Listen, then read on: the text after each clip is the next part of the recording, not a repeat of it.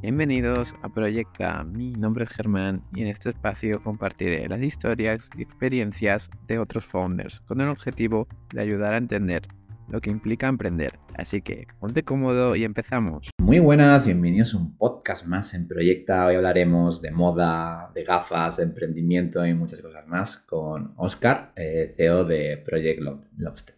Muy buenas, Oscar, ¿cómo estamos? ¿Qué tal, Germán? Buenas tardes. Por aquí todo perfecto. Bueno, bien, yo siempre con ganas de, aprender y de aprendizaje que vamos a sacar para, los emprendedores, ¿no? Oscar, a mí siempre me gusta que, el invitado se presente. ¿Quién es Oscar? ¿En qué proyectos está? Y sobre todo, ¿qué estilo de vida tiene? Oscar em, Valledor tiene 28 años, a una semana de cumplir 29.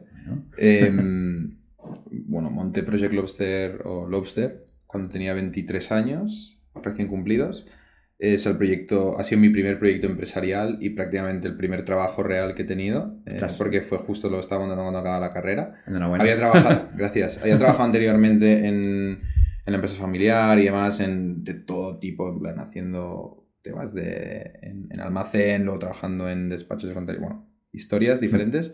Y, y la realidad es que soy una persona bastante tranquila, llevo un estilo de vida Em, intento cuidarme mucho, cuidarme mucho la salud física y la salud mental, porque si no el emprendimiento te deja bastante chalado, creo. Y, mm, y, ahora espero poder contarte un poquito más en profundidad ¿no? toda esta trayectoria profesional que he tenido y, y, ver si podemos compartir algún aprendizaje. Sí, ahora iremos, ahora iremos a ello. ¿Y, ¿Y, puedes equilibrar el emprendimiento con tu vida? Yo, yo creo que es algo que tienes que aprender porque si no eh, acabas eh, eh, sufriendo demasiado en alguna de las áreas, ¿no? Y en mi caso Em, cuando más salud mental a nivel personal tienes, obviamente se refleja en un mayor nivel de energía y un nivel de capacidad de pensar en concepto y abstraerte del día a día para sacar movimientos importantes para la compañía. Y, y es un ejercicio casi cada día, ¿no? De hacer deporte, de comer bien, de dormir, de dedicarle tiempo a tu pareja, dedicarle tiempo a tu familia, a tus amigos, porque si te dejas absorber demasiado por el trabajo, obviamente acabas demasiado Em, chupado ¿no? de energía y es súper importante cuidarlo. Sí, sí, y al final no llegas a ningún sitio, ¿no? Te absorbe o el trabajo o no llegas a un al otro. Así que es bueno tener una, vida equilibrada de, de, alguna forma. Y Oscar, eh, ¿qué, ¿qué, es lo que te inició a emprender y cómo fueron tus inicios? ¿no? Em, yo había, bueno, yo desde muy pequeño siempre he tenido como una especie de obsesión por todo lo que es el ecosistema digital, el ecosistema tecnológico. Siempre he tenido un lado geek bastante fuerte.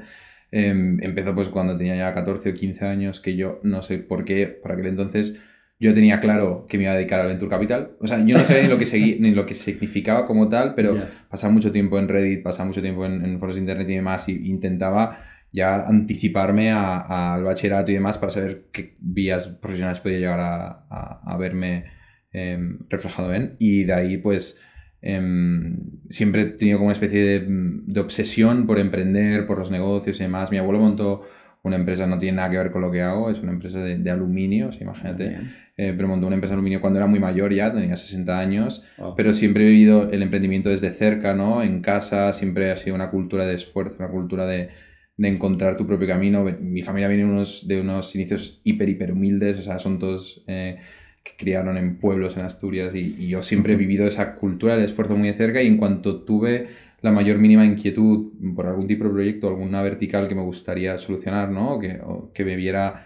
Em, en la que tuviera algún tipo de interés, pues decidí perseguirla. Y esto ocurrió con el sector de la óptica cuando estaba en cuarto de carrera en la Pompeu Fabra aquí en Barcelona, que básicamente fue Em, que di de casualidad con un caso de estudio con el sector de la óptica en concreto. Yo estudié eh, ADE en la Universidad Pompeu no antes de fracasar un año de ingeniería industrial, em, pero en, en, este caso de estudio, pues realmente encontré un, un sector con muchas oportunidades, había mucha ineficiencia, había players legacy que controlaban una gran parte del sector, me pareció como súper interesante y entonces cogí el sector como tal, sin tener una idea clara de cómo innovar en él, pero empecé a intentar eh, estresarlo desde diferentes ángulos y ver dónde podían haber oportunidades.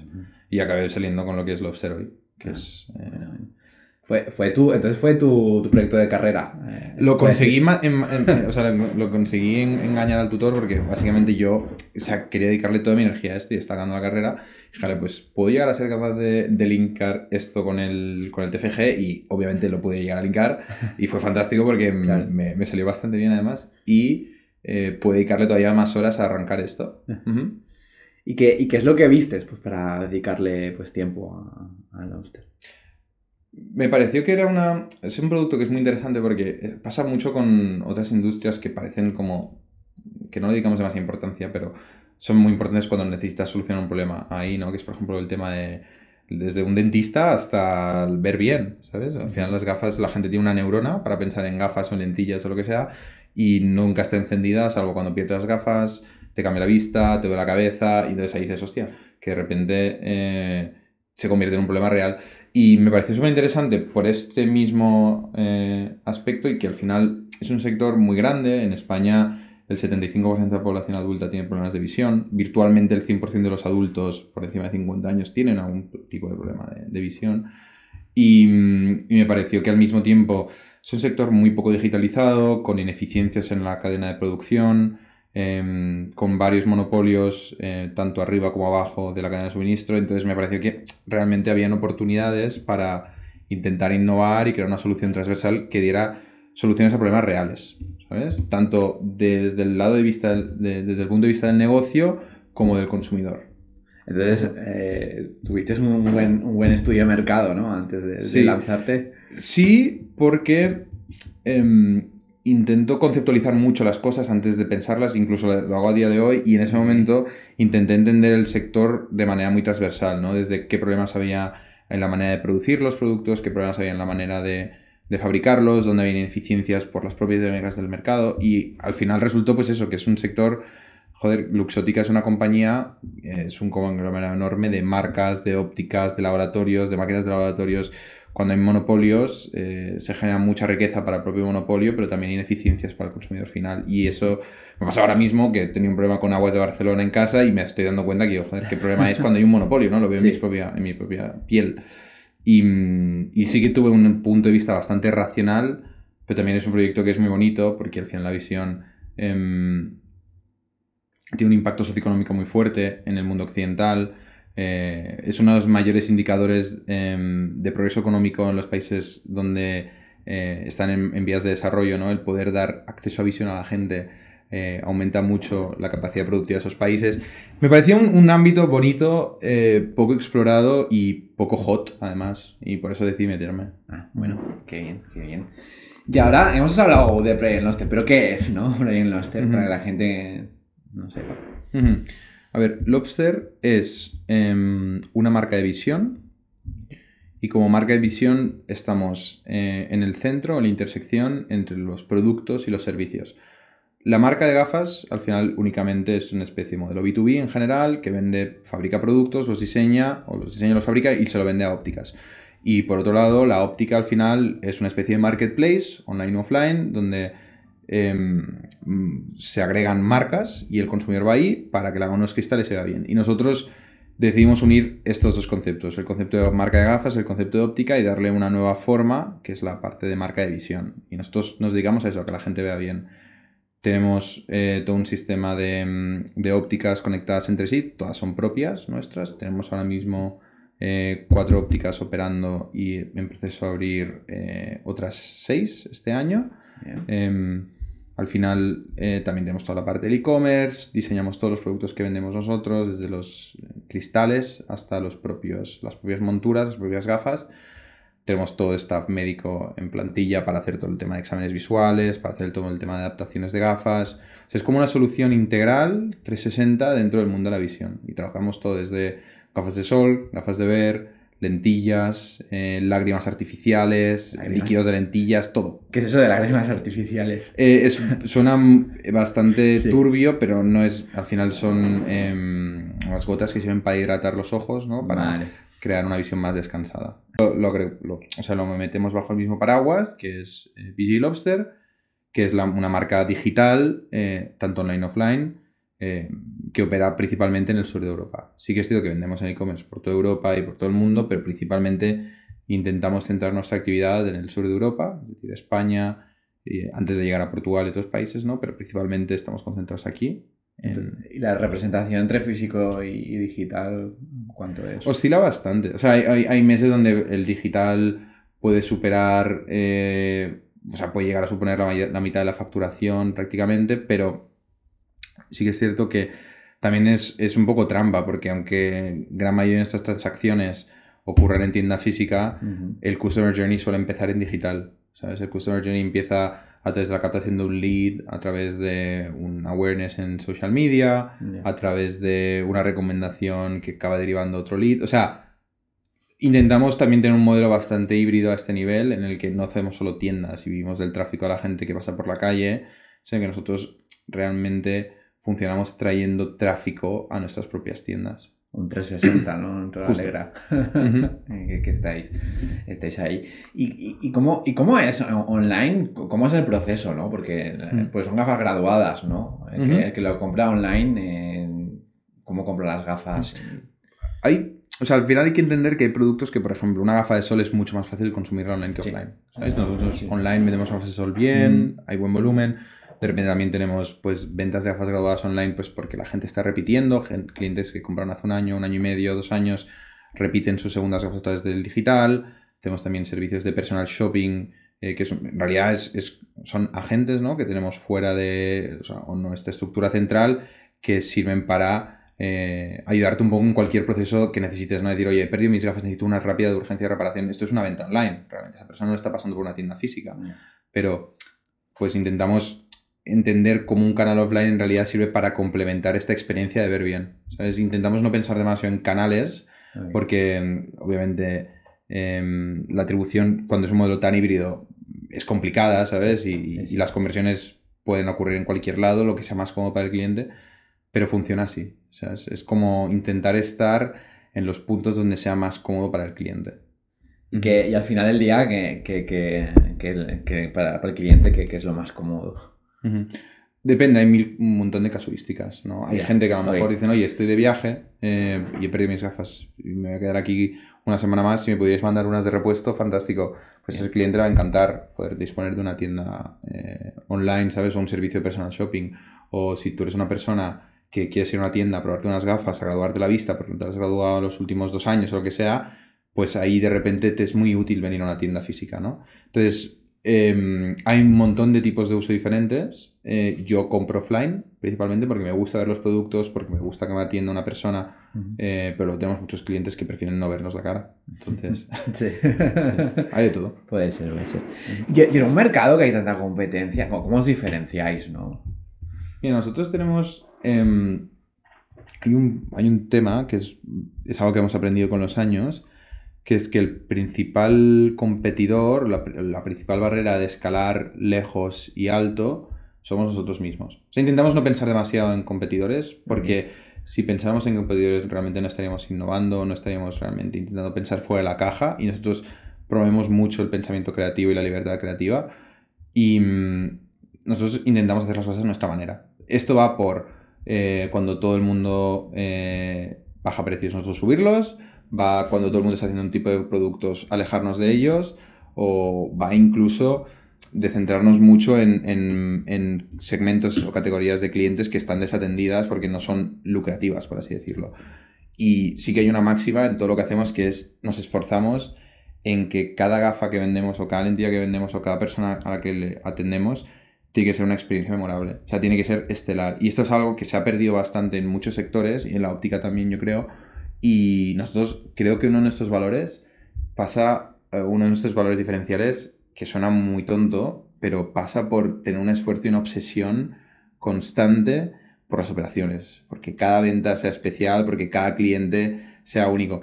Y esto realmente lo hemos reflejado en, métricas como el NPS, ¿no? que el, Net Promoter Score nuestro, si la media de la, industria eh, está en torno a los 30 puntos, que es bajo, nosotros consistentemente de media estamos por encima de los 90. ¿sabes? Y, esa obsesión se nota. Bien, bien. ¿Y cómo, es la experiencia desde que yo entro en la tienda hasta que salgo con las gafas? Intentamos que sea una experiencia muy simple, es decir, intentamos estar ahí solo cuando necesitas ayuda, no para molestar ni atosigarte. Son experiencias que son rápidas, son, lo llamamos también affordable luxury, ¿no? porque intentamos coger códigos heredados del lujo, de los servicios premium y traerlos a un segmento de mercado mucho más asequible. No somos locos, somos económicos pero no low cost y económicos porque al final pensamos que, mm, que el valor está en no solo ser únicamente muy baratos, sino que haya realmente em, esa simbiosis entre buenos productos a un buen precio. ¿sabes? Y, y, toda la experiencia tiene que reflejar esto, desde que hay una atención muy personalizada, de que tengas un personal óptico muy formado para poder atenderte y, todo eso pues intentamos eh, trabajarlo. O sea, es el, principal diferenciación, ¿no? Entonces, mm. Sí, y, es, y es complicado llegar a esto porque no es algo súper tangible. No. Estamos hablando de, estamos hablando de las operaciones, ¿sabes? Y al final los buenos restaurantes, las buenas marcas de cosmética, las buenas, muchas buenas empresas, realmente se crean desde las operaciones. Y las operaciones cuesta mucho defenderlas. Se defienden desde las métricas. Desde las métricas de retención, desde las métricas de ticket medio, de conversión. Y eso es donde donde se nota si lo haces bien como lo dices o no. A ese tema iba yo, ¿no? Que, eso es el que al final se, se reflejan los resultados, ¿no? Y la gente repite y todo esto se viene. Sí, o sea, nosotros ahora mismo, nuestros clientes suponen aproximadamente el 80% del revenue. Ya sea porque repiten o ya sea porque están trayendo más clientes por recomendación, ah, boca oreja, etc. Eh, todo esto obviamente lo medimos súper diligentemente desde el día 1 y, es lo que valida que lo que decimos casa con lo que hacemos, ¿sabes? Porque yo puedo estar en mi trono eh, pensando y, filosofando, pero luego lo que resuena puede ser una realidad muy diferente. Y esto, ahí las métricas sí que no van a engañar. Y entonces nosotros vemos que más del 50% de la facturación viene de clientes que repiten, eh, la otra mitad de clientes de facturación que viene de clientes nuevos, pues la mitad de esos son gente que está viniendo recomendada por algún cliente ya existente. Y eso es muy potente porque al final valida que lo que hacemos eh, eh, es básicamente lo que decimos. Claro. Bueno, sigue creciendo en el negocio. Justo. Afortunadamente. de, alguna forma, ¿no? Y ahora estás, ahora estás en un proceso de, eso, ¿no? De, crecimiento y creación. Eh, tú a la hora de, abrir un punto de venta, ¿en, qué te fijas? Eh, en, qué, liga juegas eh, cuando estás en, los puntos de venta? ¿Buscas un sitio con mucha afluencia de gente o, no? Todo lo contrario. ¿O Mira, hay un sitio más selecto, ¿no? Hay un tema que es que nosotros... Una, también unas componentes importantes de nuestra marca es todo el tema de la imagen, el lifestyle, es unas relaciones por las que a la gente le gusta lo que hacemos, ¿no? Y es un ángulo bastante único el que tomamos desde que tenemos una visión creativa fuerte, intentamos hacer las cosas bonitas, bien hechas. Hay una componente importante de diseño y eso es uno de los principales temas que buscamos cuando creamos un nuevo local es que el local tenga algo que contar. O sea, no nos sirve cualquier ubicación. Intentamos, nosotros para cada local que hacemos, em, tiene que haber una historia que podamos hacer, ¿no? Y trabajamos mucho. Oscar, perdona, perdona que interrumpa, pero es que si no haces esto ahora, estás muerto. ahora mismo. No, total. Es, tu diferenciación y es lo que te, va a hacer al final vender, eh, pues vender la historia y todo esto, ¿no? Nosotros cada vez que hacemos una tienda, siempre nos hacemos la misma pregunta que es, ¿cómo podemos hacer para que esta sea la mejor óptica de esta ciudad? ¿Sabes? Y, buscando dar respuesta a estas preguntas, siempre acabamos buscando locales que tengan un estilo arquitectónico muy concreto, que sea bonito, en el que tenga un espacio que se pueda dar una buena experiencia. O sea, muchas veces el local, selección el local, pasa porque yo me planteé ahí durante una hora a mirar el suelo y el techo y estar intentando imaginarme y visualizar el local como tendría que ser, ¿sabes? Como dentro de toda nuestra complejidad operativa, dentro de todos los servicios que damos, dentro de todo el espacio, cómo podemos crear una experiencia bonita, una experiencia buena para que sea una buena experiencia de visión. Y los locales, pues eso, sí que buscamos locales pequeños, nos gustan las, ubicaciones en zonas con ejes comerciales. No tenemos por qué estar en primera línea, pero sí que nos gusta estar siempre cerca. Intentamos siempre, en realidad nos, lo que nos más nos llama es que el local sea singular, ¿no? Que de repente, pues el local donde estamos ahora mismo grabando este podcast era una galería de arte que se abrió en los 60, que se llama René Metras, que está ah, aquí ha estudiado, bueno, ha, ha expuesto, perdón, Miró, ha, expuesto em, millares, o sea, es, bastante potente toda la historia del local. Nos fuimos a buscar recortes de periódico de hace 50 años para entender qué análisis habían hecho aquí. Y cuando, vemos toda esta historia y toda esta herencia, vemos que podemos tener algo interesante. Nuestra comunidad en general le gusta mucho el diseño, le gusta mucho la cultura, el arte, el lifestyle. Y, y entonces, estas son cosas que, como nosotros valoramos, ellos también. Y más allá de en la tienda hacéis eventos y estas cosas para vuestra comunidad. No lo hacemos. No. porque somos al final una óptica. Creo que las comunidades a largo plazo son cosas muy costosas y muy complicadas de mantener. Y no quiero pretender ser más importante de lo que soy realmente. O sea, yo al final estoy aquí solo para cuando tengas un problema. No estoy para absorberme tu vida, ni soy tu familia, ni soy...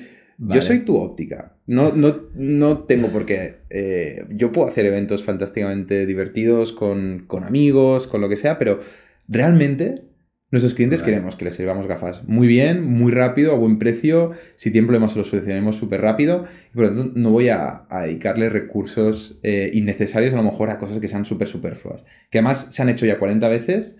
Eh, que cuando ha sido un evento, el primero, pues te hace mucha ilusión, pero cuando ha sido 40, sobre todo que después de, de COVID y tal, es algo que se ha cogido con muchas, muchas ganas ya casi quedan un poco de pereza. Entonces ya no hacemos eventos. Los hicimos y, ah, sí, hicimos eventos y cortábamos calles enteras y era un show porque venía muchísima gente, pero nos dimos cuenta que no, que no era importante para construir la compañía que queríamos construir. Y creamos la, comunidad desde otros sitios. O sea, queréis solucionar más el tema este de que si no veo, que vengas aquí, ¿no? Exacto. Vale, vale, vale, vale. es entendible. Y, volviendo a, los, a, los, puntos de venta, ahora, ahora dónde estáis y hacia dónde va la expansión. Ahora estamos presentes en España, estamos presentes en Barcelona, Madrid y Valencia. Y nuestra visión es seguir siendo muy fuertes en, España. Me encantaría em, poder abrir tienda algún día pues en Londres, en París, en Marsella, donde fuera. La realidad es que en esos sitios hay gente haciendo las cosas muy bien y, y no creo, no tengo claro que pudiera ser la mejor solución para los clientes allá eh, al corto plazo. Entonces, preferimos seguir profundizando donde ya somos buenos y donde entendemos bien el mercado, donde entendemos las dinámicas, donde hay economías de escala y se crean muchas sinergias y seguir profundizando en, las ciudades donde estamos presentes, en nuevas ciudades del territorio. Em, y eh, a lo mejor hace años sí que hubiéramos pensado que, em, que teníamos que abrir tienda en Londres y tal, porque nuestra marca atracciona muy bien fuera y demás pero a lo mejor respondíamos más a eso desde el ego y menos desde la necesidad empresarial, ¿sabes? Era más como por satisfacer nuestro propio ego, decir, tengo una tienda en París y funciona muy bien y fantástico. A lo mejor no era lo que nuestros clientes querían. Es cierto, a muchos emprendedores le pasa. Claro, claro, claro. Y luego dicen, ostras, pues me parece que no era, que nos tengas que tener foco más en nuestro país. Justo. ¿Y tú te acuerdas, Oscar, cómo, cómo fue tu primer cliente? Sí, por supuesto. Voy a decir su nombre, pero no su apellido, así no, no lo podría buscar nadie. Se llama Ferran. Y recuerdo que no era nuestro primer cliente como tal, era el primer cliente que no conocíamos de nada. ¿Sabes? Y y me acuerdo que lo fuimos a atender, claro, en ese momento estaba yo solo. Eh, había conseguido engañar a colegas para que dejaran un piso en las Courts para montar una especie de showroom. Y recuerdo que vino ahí y yo digo, pero un momento, ¿en qué momento te has decidido venir aquí a un showroom? ¿Por qué estás comprando de nosotros? Y, joder, es un cliente que a día de hoy sigue comprando, que llevará como 7, 8 gafas. Que le mando un saludo por aquí si escucha este podcast. Eh, pero me acuerdo perfecto porque en ese momento fue una especie de, eureka, ¿sabes? Es decir, joder, he conseguido crear algo de la nada que alguien que no conozco de nada, ni que tengo ningún, ninguna conexión ni cercana ni remota con él, está pagando eh, sus 100 euros diligentemente por unas gafas. Creo que además se compró varias. Y era un chico que venía porque le había gustado nuestra imagen de marca, el diseño de productos. Es algo que yo ya doy muy por supuesto, ¿no? Pero cuando hablo de las operaciones, de que el valor está en las operaciones, hablo también de esto, del diseño de los productos, de la comunicación y demás. Y, y él le había gustado mucho los productos que habíamos diseñado, le gustaba la imagen que dábamos, le gustaba que fuéramos una marca de Barcelona. Em, y sí, sí, fue muy emocionante. Fue un, fue un momento de eureka 100%. Sí. Y, luego después de la compra, eh, seguisteis en contacto, lo exprimisteis. Bueno, no, esto fue una persona que vino hasta un showroom y quiero recordar que a la semana siguiente mandó y volvió, pero con su pareja. Y creo que al mes o así estamos, hicimos un evento en un market, no sé dónde, en Barcelona, creo en Palo Alto, uno de estos. Y apareció ahí con su madre y su padre y compró también y pensé, joder, qué bien, ¿no? Hizo una ola de nieve, ¿no? Sí, sí, sí. Y esto era potente porque nos empezaba a validar que, joder, que la gente valoraba ese tatu humano. ¿Sabes? Que justamente unas capacidades potentes del retail, que eso era una especie de híbrido de retail, era un showroom y era yo vendiendo gafas. Eh, pero de golpe, em, esa calidad humana, esa cercanía, ¿sabes? Era, era potente y la gente lo valoraba. Y una de mis preguntas que me sigo haciendo a día de hoy es cómo trasladamos ese concepto de cercanía, ese concepto de personalización a escala. ¿sabes? Y hay herramientas que nos pueden permitir llegar a eso. Pero es una de las cosas que seguimos manteniendo día a día, ¿no? Es como el reto constante, ¿no? De alguna forma. Sí. justo. Todo el mundo, si lo piensas, a tu abuela, a, mi, a mis padres, pues les encantaba ir a una tienda y que le conocieran y que le llamaran por su nombre y que, y que le avisaran cuando había algún nuevo producto o cualquier historia, te hacía sentir especial. Eh, o cuando te vas al mercado y te reconocen y te dicen lo de siempre. Eso mola. ¿Sabes? Y intentamos coger este enfoque, ¿no? Y decir, ¿cómo podemos llevar esta escala? Entonces, ¿vuestro público de, qué edad es? Nosotros principalmente está entre 25 y 38 años, principalmente, pero sí que es cierto que tenemos, o sea, solucionamos problemas de visión para gente desde los dos años virtualmente hasta, hasta los 90, o sea, todo su ciclo de vida. Claro, ¿no? Porque los más mayores tienen más problemas de visión, ¿no? sí, claro, justamente. Pero también em, los más mayores a lo mejor buscan una experiencia diferente. O sea, nosotros... hay generaciones, ¿no? Nuestra generación compra experiencias y la generación de estos padres y más hacen transacciones. Y eso es algo fundamentalmente diferente. Por lo tanto, nuestro valor percibido es mucho mayor por alguien de nuestra de nuestra generación, que la de una persona más adulta. Sí, sí, sí, sin duda, sin duda. Y hablemos de métricas, si se puede hablar. Contaré las que pueda y las que tenga en la cabeza. Las que puedas, vale, sí, sí. ¿Cuántas gafas vendéis al mes normalmente? Em, a ver, estamos, estamos en los miles. Lo que no tengo un número exacto, pero estamos en los miles. Em, sí. ¿Y a qué ticket en medio? Mm, depende, ¿no? Pero estamos, por ejemplo, en las primeras ventas son tickets superiores. Creo que de media está por encima de los 200 euros. Es una buena gafa, ¿no? 200 euros. Sí, quiero decir, a precio de mercado estamos un poco más bajos, pero para el tipo de experiencia que damos estamos muy bajos a nivel de precio. Y yo creo que mm, el precio es importante mantenerlo yo creo que si lo que haces es bueno, tienes que tener un precio más alto porque al final el precio es el primer indicador de calidad y es una de las mayores facilidades para comparar. Entonces es importante estar cerca del valor, del valor que aportas. Sí, bueno, al final del día, ¿no? Si vas a, lo, que, lo que quieres, ¿no? Un poco, pues lo de lujo, al final de experiencias, es diseños únicos, ¿no? Que es un poco lo que vas tú, ¿no? Y yo siempre considero, y nosotros seguimos siendo baratos. Es decir, nuestras gafas están disponibles a partir de 140 euros.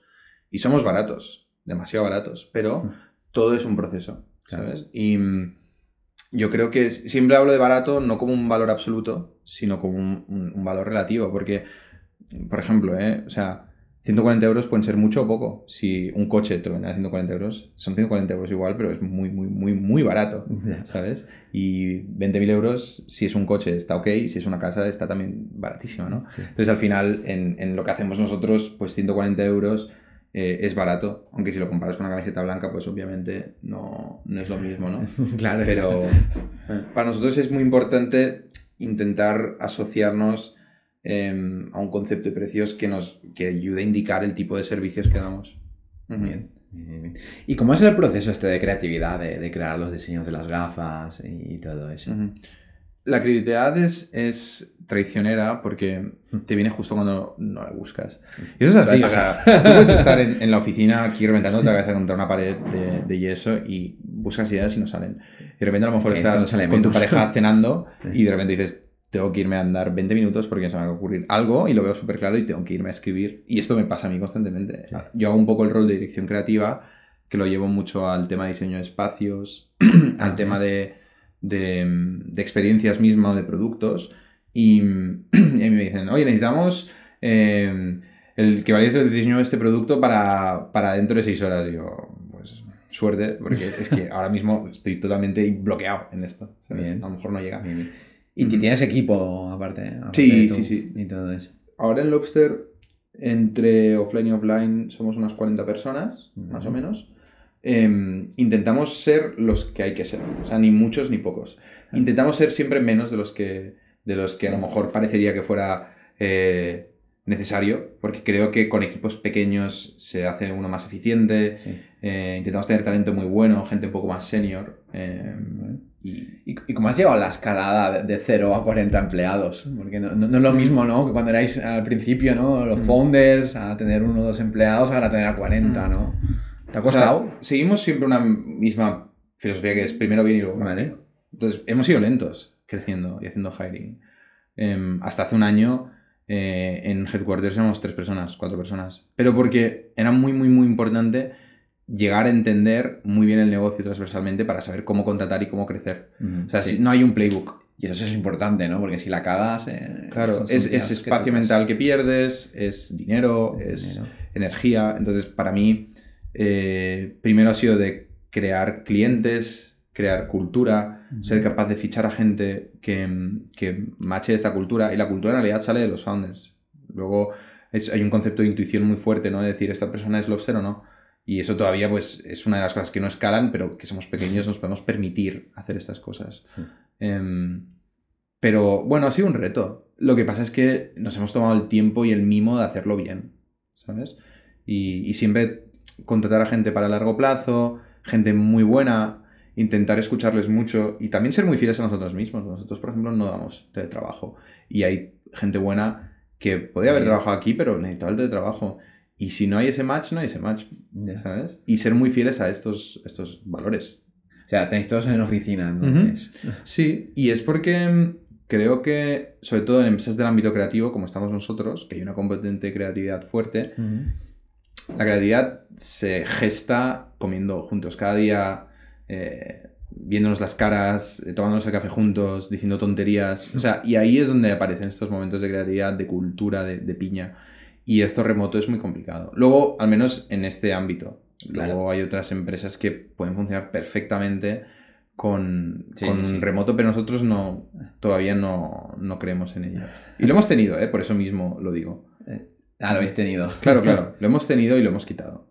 No, no funcionó. No, y teníamos todo sobre la mesa y todos los ingredientes para hacer que funcionara. O sea, nosotros trabajamos presencialmente, pero toda la comunicación es escrita, eh, todo el sistema de reuniones obviamente también es digital. O sea, intentamos llevar la cultura, las buenas prácticas del remoto, dejarlo todo apuntado, de funcionar por proyectos.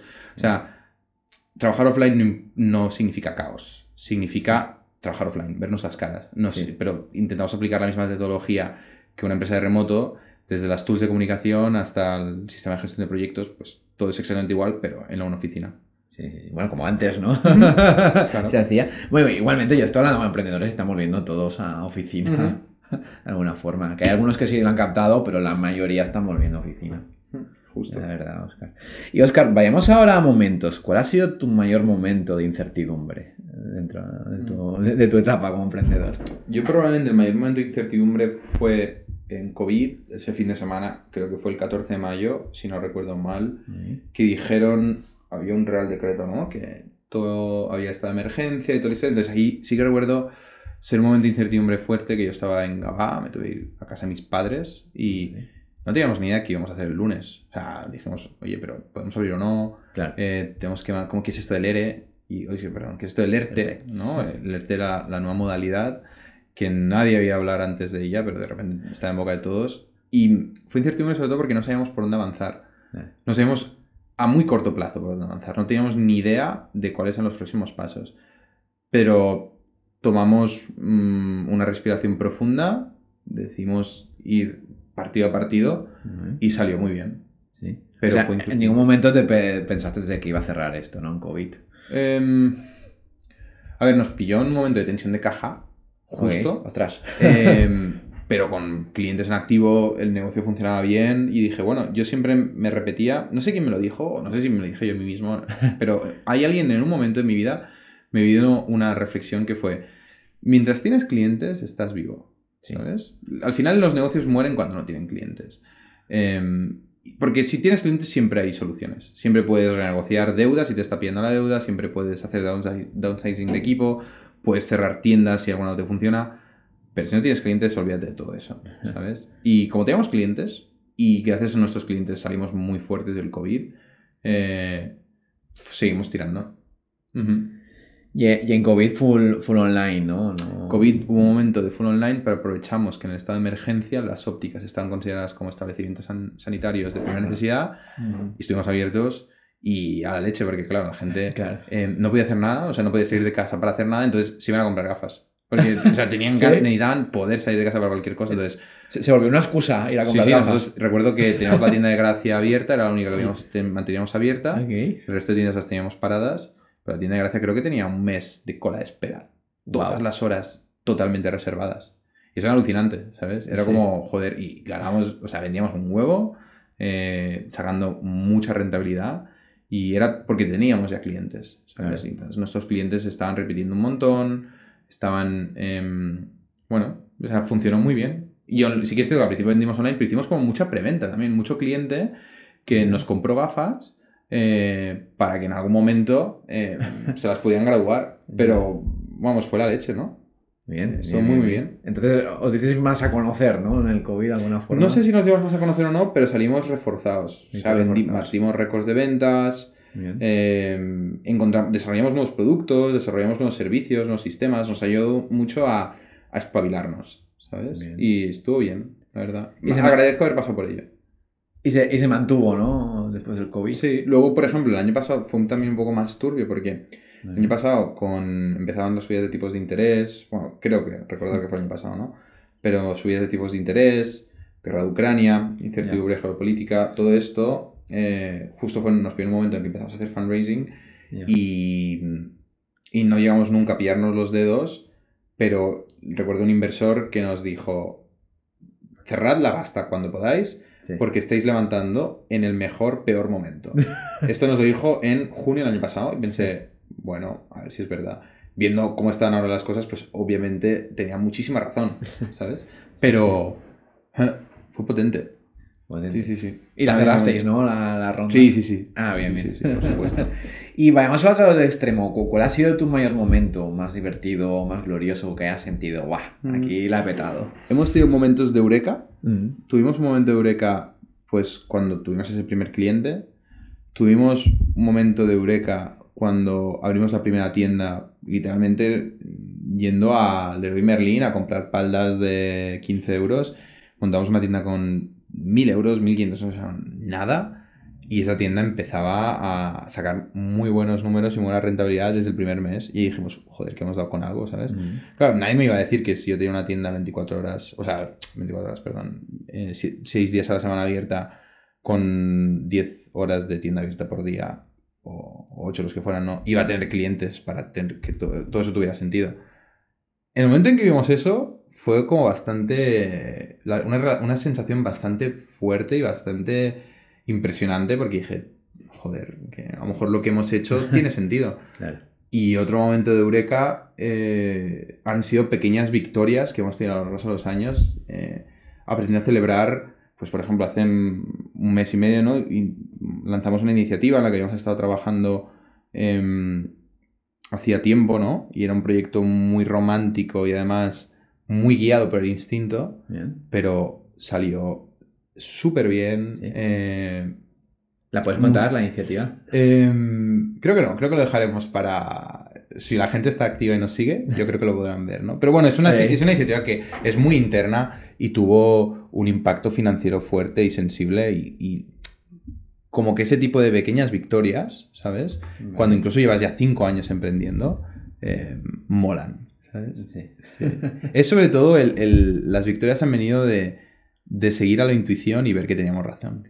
¿Y, te, ha costado el punto de llegar a celebrar esas pequeñas victorias? Em, me cuesta mucho celebrarlo a día de hoy, pero me esfuerzo mucho.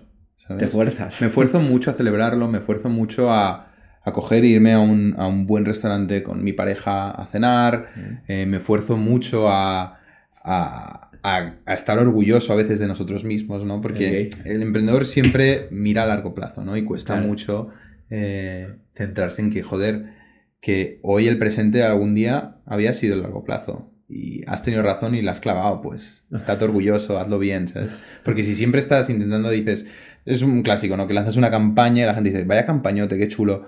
dices, no, no, pero cuando veas la próxima, esa sí que va a ser la hostia. Y eso es un clásico, eso siempre nos pasa eh, y entonces cuesta, pero hay que hacerlo. ¿Cómo, cómo, preparáis las campañas normalmente? Bueno, em, intentamos hacer campañas continuas, no queremos seguir modas, o sea, si hay un trend en TikTok nos alejamos de él, si hay un meme viral, nos alejamos absolutamente de él. O sea, intentamos ir completamente en dirección opuesta a la tendencia. Eh, porque creemos en crear algo transversal, atemporal y, y, hacer cosas rápidas te posiciona mucho en el corto plazo. Entonces nosotros sí que trabajamos desde un, desde un estilo de trabajo que se llama Always On. Intentamos estar constantemente encendidos, hablando por nuestros canales desde social media hasta email, etc. Y, Y solemos hacer campañas que sirvan para trabajar la marca, la categoría y no para hablar de colecciones, no para hablar de, em, de cosas pequeñas o, muy rápidas. Intentamos siempre... Intenta, justo tenía una reunión ahora, ¿no? con, con, un director de, de, cine, que es la leche, y estamos viendo de hablar de hacer alguna campaña y demás, y, me y yo le decía, es que yo quiero hacer algo que dentro de 10 años miremos atrás y digamos, joder, qué bien lo habíamos hecho, qué bien estaba hecho esto, ¿sabes? Y como nuestros valores siguen siendo hoy los mismos que lo eran hace 5 años y seguro serán los mismos que dentro de 10, si no buscamos correr, si no buscamos eh, tomar esos caminos cortos, entonces estas campañas eh, miraremos atrás y estaremos orgullosos de ellas, ¿sabes? Eso, es bueno lo que dices, eh, desacelerar, ¿no? Porque luego, luego a lo mejor vas más rápido, pero, hay, que pararse, ¿no? Hay que crear marcas como las que eran nuestros abuelos y nuestros padres y, las marcas que nosotros hemos consumido y que son fuertes no se han creado ni en dos años ni en cinco. Las marcas fuertes de verdad que perduran, esos evergreen brands, se construyen a lo largo de 40 años, a lo largo de 30 años, a lo largo de 20 años. Y, de repente la ves por todos lados y dices, joder, qué, qué bien lo hacen, ¿no? Pues, pues, claro, pues llevan 20 años haciéndolo muy bien. Pero, ¿tú crees que en estos tiempos... Eh, las marcas así de 40, 50 años, la gente no quiere cosas ya. Sí, pero piensa que cuáles son las marcas que dan rentabilidad desde un punto de vista financiero, cuáles son las marcas que generan 150 eh, millones de vida o cuáles son las marcas que se venden por 2.500 millones. Pues ahora mismo hace dos semanas hubo el caso de Aesop, que es una marca que tiene 38 años, que es una marca de, Australia que hacen cosmética y unos tíos que obviamente pues eh, hacen las cosas con mucho cariño y mucho tacto están facturando 550 millones, ganando 170 millones y se ha vendido por 2.500 millones a, L'Oreal. Las marcas fuertes que de verdad dan retornos eh, son esas. Y no se puede pretender tener un negocio muy bueno, muy rentable, con mucho impacto en, en poco tiempo. No funciona así. Y es una de las razones principales por las que las direct-to-consumer brands, las marcas digitales, no han dado buenos retornos inversores históricamente. O sea, las grandes marcas que han salido a bolsa desde Warby Parker, Allbirds, Casper, etc., son compañías que no han dado retornos al venture capital muchas veces y que em, no han llegado a cumplir expectativas. Principalmente porque se llegó a pensar que estas marcas, se podían crear marcas muy grandes muy rápidamente y las marcas buenas se crean con tiempo, ¿sabes?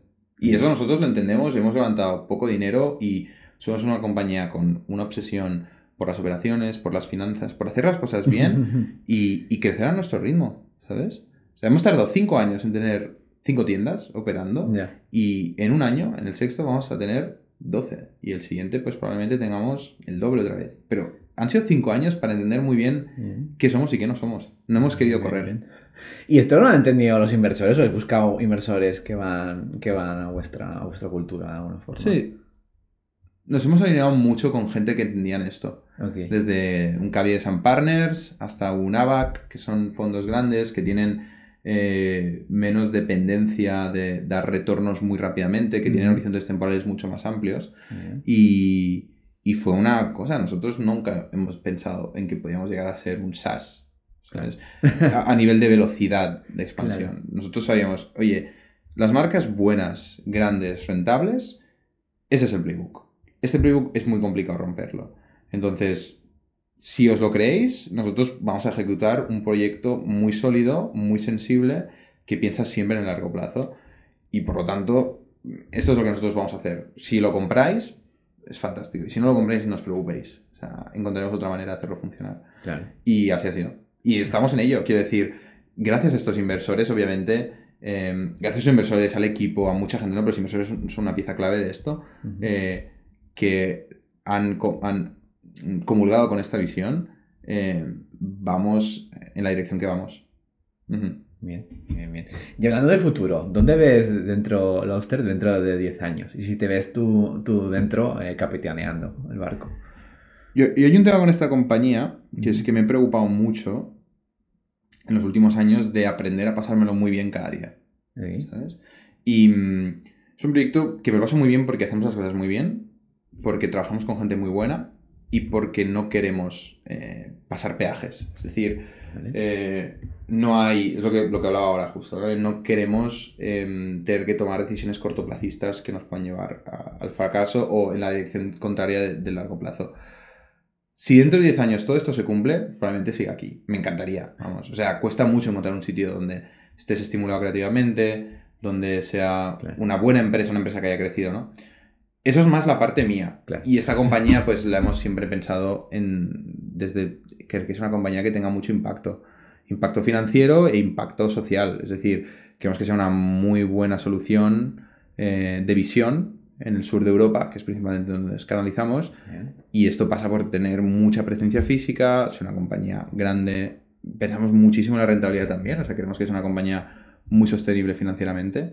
Y es desde lo que trabajamos siempre.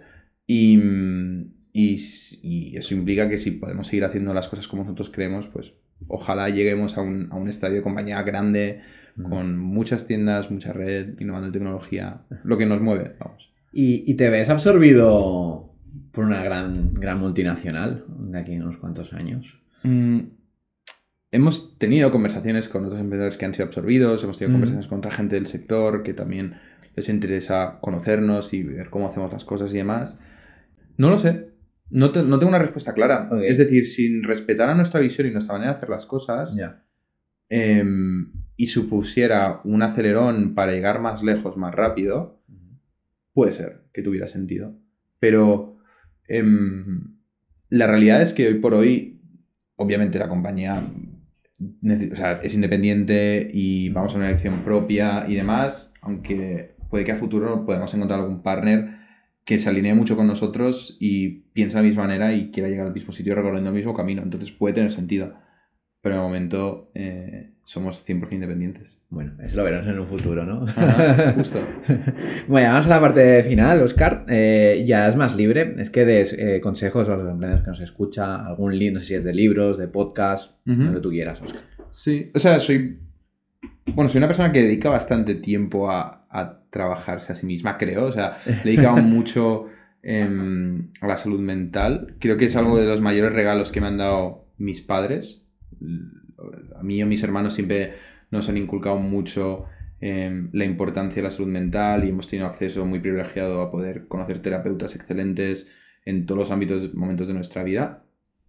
Y me he dado cuenta que la gran mayoría de emprendedores eh, que funcionan muy bien porque tienen altas dosis de salud mental. Y la salud mental es un ejercicio consciente y es un ejercicio que hay que hacer desde la, desde la cultura, desde el cuidado personal, desde, desde pedir ayuda también.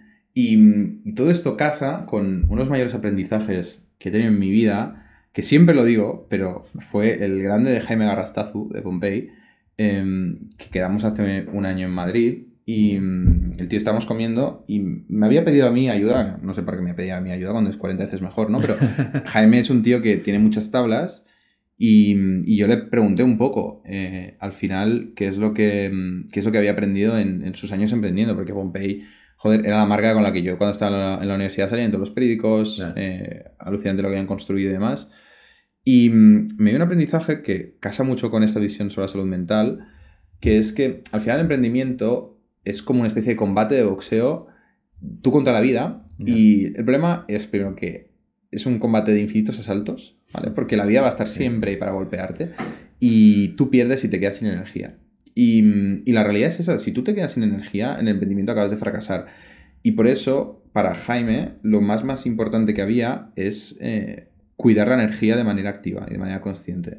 Y cuidar la energía pasa por em, hacer las cosas que te cargan, ¿no? Desde hacer deporte, pasar tiempo con tus hijas, viajar con tus amigos, salir de fiestas si es lo que te llena, o sea, cuidar esas cosas para que cuando luego estés en tu curro del día a día y tengas que hacer cosas que no molan, como pelearte con un banco, eh, despedir a gente, eh, hablar con un proveedor porque estás teniendo problemas de pagos, cualquier cosa que te descarga mucho, tengas de dónde tirar, ¿no? Y mm, si tienes energía, sobrevives, porque siempre hay una solución a todos los problemas, menos la muerte, ¿no? Pero todos los problemas tienen soluciones. y, mm, y, quedarse, con y quedarse sin energía es, es morir. y por, lo, pues, por eso mismo yo creo que es el mayor aprendizaje que he tenido y que es lo más eh, compartible que existe, creo. Bien, bien, bien, bien. ¿Y algún libro o podcast eres? Mm, bueno, yo escucho, em, hay un podcast de habla inglesa que me gusta mucho. Bien que se llama How I Build This, que es de la National Public Radio. Em, el entrevistador Guy Raz es buenísimo, es un tío que es excelente eh, con su dicción y demás. Y traen a emprendedores muy, muy, muy importantes, exitosos de marcas, pues desde un Five Guys, que es una marca Sí. de hace un montón de años, hasta eh, el chico de OpenAI, bueno, el chico no, el tío de OpenAI, ¿no? Sí. Em, Sam. Y es un podcast súper potente que, que tiene un montón de aprendizajes, es muy romántico, no es muy, no es muy duro a nivel de métricas y más, es más como desde, desde la estrategia, desde la visión global, desde la jornada del emprendimiento como tal. Súper bonito. Y luego, libros, recomendaría mucho, em, me gustó mucho Blitzscaling de Reid Hoffman, creo que es, si no me equivoco. Muy buen libro. El prólogo es de- en la versión de castellano es de Didac Lee. Está muy, Ah, muy bien. Es muy, muy chulo. Y luego, a lo mejor, como algo más. em, un poco más filosófico, romántico. eh, te diría cualquier libro de John Berger, que es un escritor inglés, si no me equivoco. Es un tío que hace ensayos y va muy bien para limpiar un poco la cabeza a veces. Bien. Muy chulo. Bien, Ajá. bien, bien, bien. Pues lo dejamos por aquí, Oscar. Antes de despedirnos, eh, ¿cómo te vamos a encontrar eh, redes sociales? Eh, bueno, arroba Oscar Valledor. Twitter, Instagram, LinkedIn, estoy por ahí. Instagram para mi vida más privada y personal. Twitter para likes que pongo a, a cosas que me parecen muy interesantes. Ya. El LinkedIn un poco para, com- para ir compartiendo informaciones más corporativas. Sí. Bueno. Por ahí mejor, ¿no? Que te contesten Sí, LinkedIn, por supuesto. No, no, por, por donde quieran porque al final me acaba escribiendo gente por todos lados. ah, sí. Eh, entonces, em, abierto siempre a, a charlar. Bueno, genial, Oscar. Antes de despedirnos, eh, recordar a la gente que si os ha gustado este podcast, que lo compartáis con otro emprendedor. Y Oscar, ha sido un placer pues tenerte y seguiremos de cerca. Gracias a ti por invitarme. Venga, hasta la próxima. Hasta luego.